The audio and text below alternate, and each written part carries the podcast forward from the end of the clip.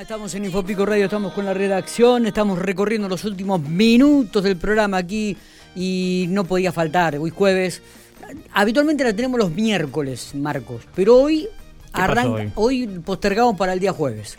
Porque estaba más tranquila, ¿Ah, sí? Eh, y, me, dijimos, nos pusimos de acuerdo para hablar en esta hora también. Vamos a hablar nada menos que con Margarita Servio, recorrer un poco la historia de la ciudad General Pico, este, y un gusto poder hablar con ella y tenerla en el aire de Infopico Radio. Margarita, buen día, bienvenida. Buen día, buen día a la audiencia. ¿Cómo andamos? Uh, la vida me sonríe. ¿Cómo ha tratado, cómo te ha tratado la lluvia? y yo vivo en calle de tierra y más allá de los inconvenientes, adoro vivir en calle de tierra, así que se aguantan estos días porque después el beneficio es mayor. Mira vos. A mí me gusta. Prefiero la tierra antes que el asfalto. Llueve poco, no como ahora, ese olorcito a, tierra mojada. Eh, el calor no es tanto. Yo tengo tres grados de diferencia entre el centro y donde yo vivo. Sí, y sí, y sí. Y, o sea que hay que aguantar estos días de lluvia, pero después tenés mucho más días de, de beneficio. Bueno, Margarita. Pero va en cada uno, viste que hay otro que se Hay otro que no, no hay otro que están, han mandado han mandado fotos y videos y realmente no no la pasan nada bien aquella. Hay mucha gente que vive en calle tierra y no no la pasa nada bien porque cuando llueve se le inunda todo. Pero bueno, yo, también, en mi caso también. Eh, bueno, un médano absorbió hasta que pudo, pero bueno, ahora hay agua por todos lados porque realmente ha sido súper intenso. Pero por eso digo, algunos lo bancamos pensando en que después eso eh, tiene un montón de beneficios y otros no les gusta para nada y la pasan re mal. Pero como decimos, va en lo justo de cada uno. Margarita, ¿de qué hablamos hoy? Hoy vamos, a empezar a, mechar con algunos. yo soy apasionada de ferrocarril, me fascina el ferrocarril y las historias del ferrocarril son muchas. Eh, los personajes del ferrocarril son muchos porque había muchas tareas dentro del ferrocarril muy bien eh, marcadas y ahora vamos a hablar de los telegrafistas. Había una sección que estaba al lado de la, de la estación de, de trenes, en un edificio separado, obviamente donde hoy estaría la donde hoy está como es la policía ahí estaban los telegrafistas. Y uno dice qué era eso bueno cuando el inicio de la ciudad no tenía teléfono no existía esa comunicación así que absolutamente todo se pasaba a través de, de un telégrafo. Y tenían varios eh, tareas adjuntas a eso, porque uno dice, bueno, estaría solo el telegrafista esperando. Y en realidad no, había otro trabajo que era genial, que era el del guarda hilos. El guarda hilos era el que estaba encargado de recorrer el tendido de ese cable por el que llegaba el telégrafo para ver que estuviera todo en condiciones. Y cuando uno lo lee dice, bueno, sí, le cortarían los cables, se los robarían, como suele pasar ahora. Y en realidad no, lo que hacía el guardahilo era específicamente encargarse de que las aves no le hicieran nidos. Imagínate que si no, no llegaba nada. Así que teníamos una tarea que era el de guardahilos y otro que era el del telegrafista. El telegrafista recibía todos los días la hora oficial. O sea, se mandaba la hora oficial y hoy si nosotros vamos a la estación de trenes vamos a encontrar todavía el reloj donde tenían que chequear que esa hora coincidiera con la de su reloj. Eso se mandaba a todas las estaciones del país.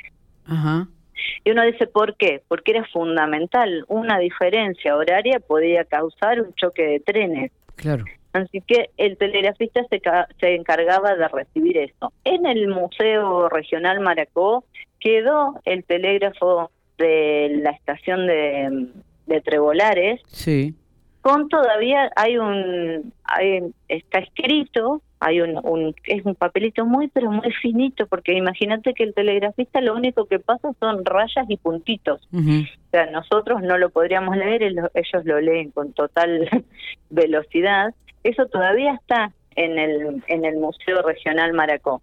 Y también lo que tenemos es que el ferrocarril tenía los boletines semanales de servicio. O sea todas las semanas se recibía ese boletín en todas las estaciones del país. Y vos ahí que podías leer quienes habían eh, ingresado en el, en el ferrocarril, o sea, tenemos los nombres de todos los que han sido telegrafistas en la ciudad y todos los que han tenido un cargo en el ferrocarril en eso, porque está desde el inicio hasta, hasta el cierre del ferrocarril, están guardados todo esto. Podés leer, por ejemplo, en la época de la dictadura, qué libros o qué diarios tenían que sacar si los encontraban en el, en el tren. Podés leer también sobre la invasión de langostas en La Pampa. Mira vos. Y eh, los telegrafistas cumplieron un rol fundamental en la invasión de langostas.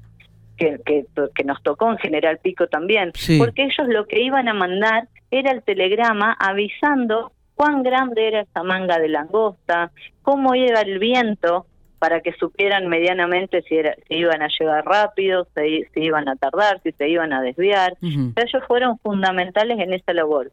Y el ferrocarril lo que hacía también eh, era en esos en esos boletines semanales de servicio que, que, podemos leer, vemos todo. Cuando había inundaciones, ahora que vemos tanta lluvia, cuando había sequías en La Pampa porque se mandaban eh, vagones especiales eh, con agua, cuando eh, había elecciones, absolutamente todo lo podemos leer en ese en esos boletines semanales de servicio. Y también podemos ver cuán importantes fueron las empresas de pico.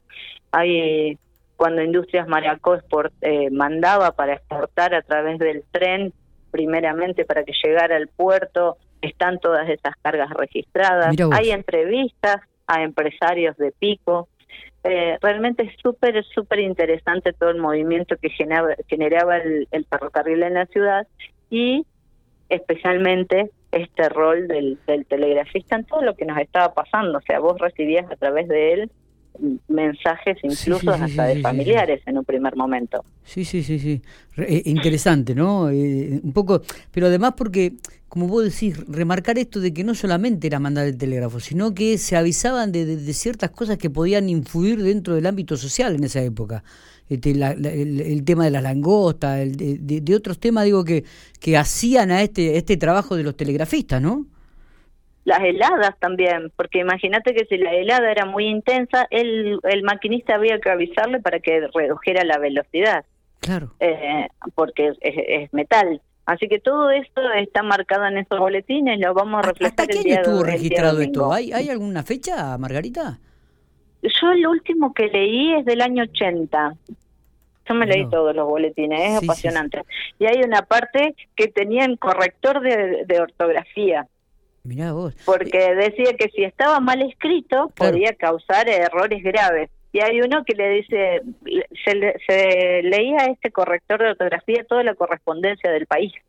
y la iba corrigiendo. Y a uno le dice, era muy educado, le dice, señor, él pone que iba a poner para la venta eh, un cartel de se venden a los durmientes y, el, el corrector de ortografía le dice, puesto que los puesto que los que los durmientes no se venden solos, usted debería de poner en venta. Mira vos. O sea, hasta ese mínimo detalle, eh, hay uno que dice atrás mío y le dice, no, esto es barbarismo, detrás de mí. Claro. Eh, ah, es genial. ¿En alguna oportunidad tuviste la oportunidad de hablar con algún telegrafista en, personalmente?